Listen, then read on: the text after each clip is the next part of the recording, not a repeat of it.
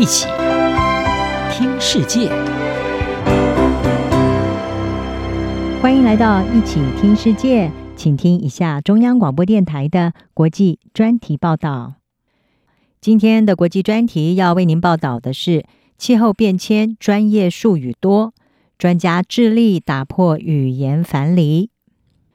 全球高温这几个月来可以说是接连的打破纪录，而科学家已经警告，这可能是地球至少十万年来的最高温，也显见气候变迁危机是迫在眉睫。不过，对于气候政策和理念的推行，人们常常可以说是陷入语言的谜团当中。这是因为许多受到气候变迁影响最巨大的人们，他们的母语并不是英语，所以许多直译的词汇并不好理解。更别说是那些即使在英文当中都很难搞懂的专业术语。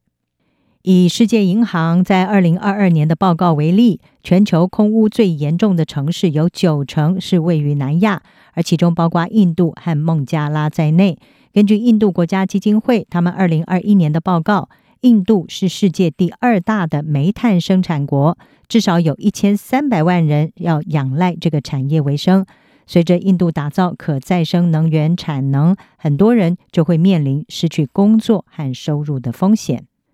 但是，有关印度未来要摆脱化石燃料，并且要致力于公正转型，这些讯息并没有能够传达给那些最需要的人们，甚至连“公正转型”这个词都难以透过直译来了解，而它的英文是 “just transition”。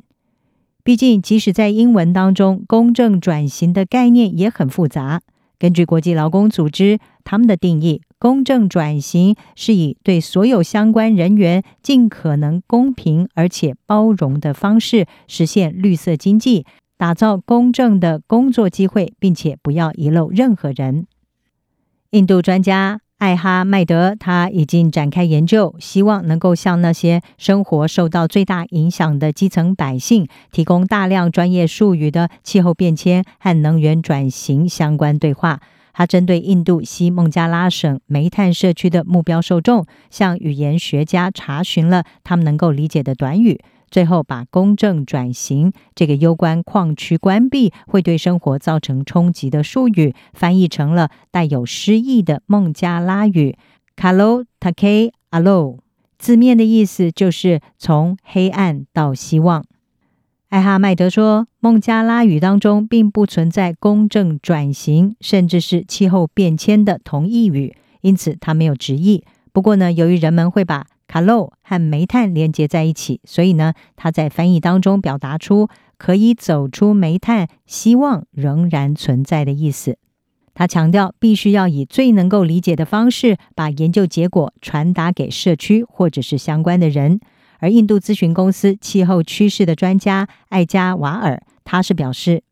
围绕着公正转型的对话仅限于同温层。他在今年推出了一个印地语的公正转型 Podcast，并且利用过去称为推特的这个社群媒体 X，用印度矿区广泛使用而且可以理解的语言主持有关这项议题的辩论。他说：“我们希望接触那些真正利害关系者，他们不知道公正转型是什么。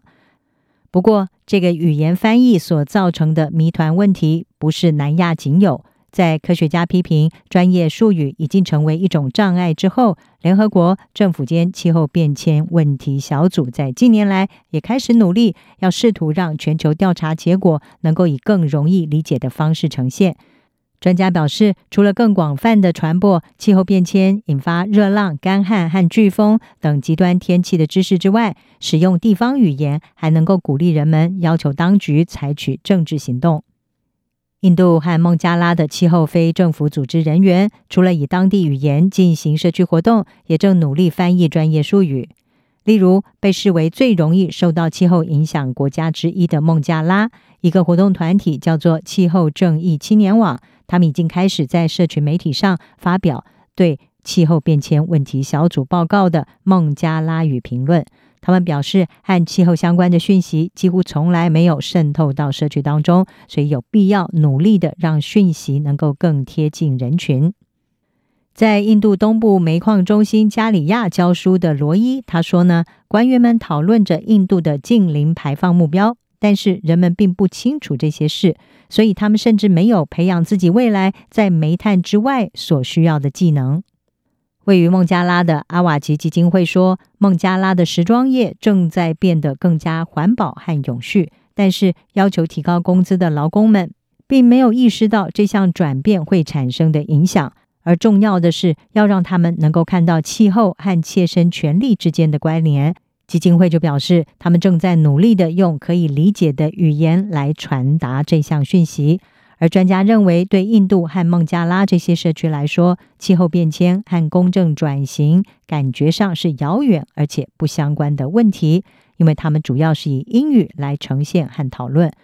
如果只是把术语从英语直译成当地的语言，没有真正的融入当地的用语，让他们能够了解，那将会无法传达出威胁的迫切性，或者说服人们积极的参与活动。以上专题由吴宁康编辑，还请播报。谢谢您的收听。